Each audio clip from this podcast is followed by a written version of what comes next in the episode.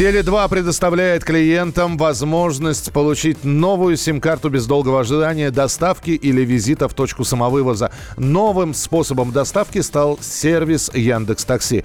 От водителя клиент получит сим-карту, инструкцию для ее активации. Весь процесс передачи занимает меньше минуты. Еще одним партнером оператора стала Почта России. Компания уже доставила 42 тысячи сим-карт жителям столичных районов Крылатская и Северная Медведково.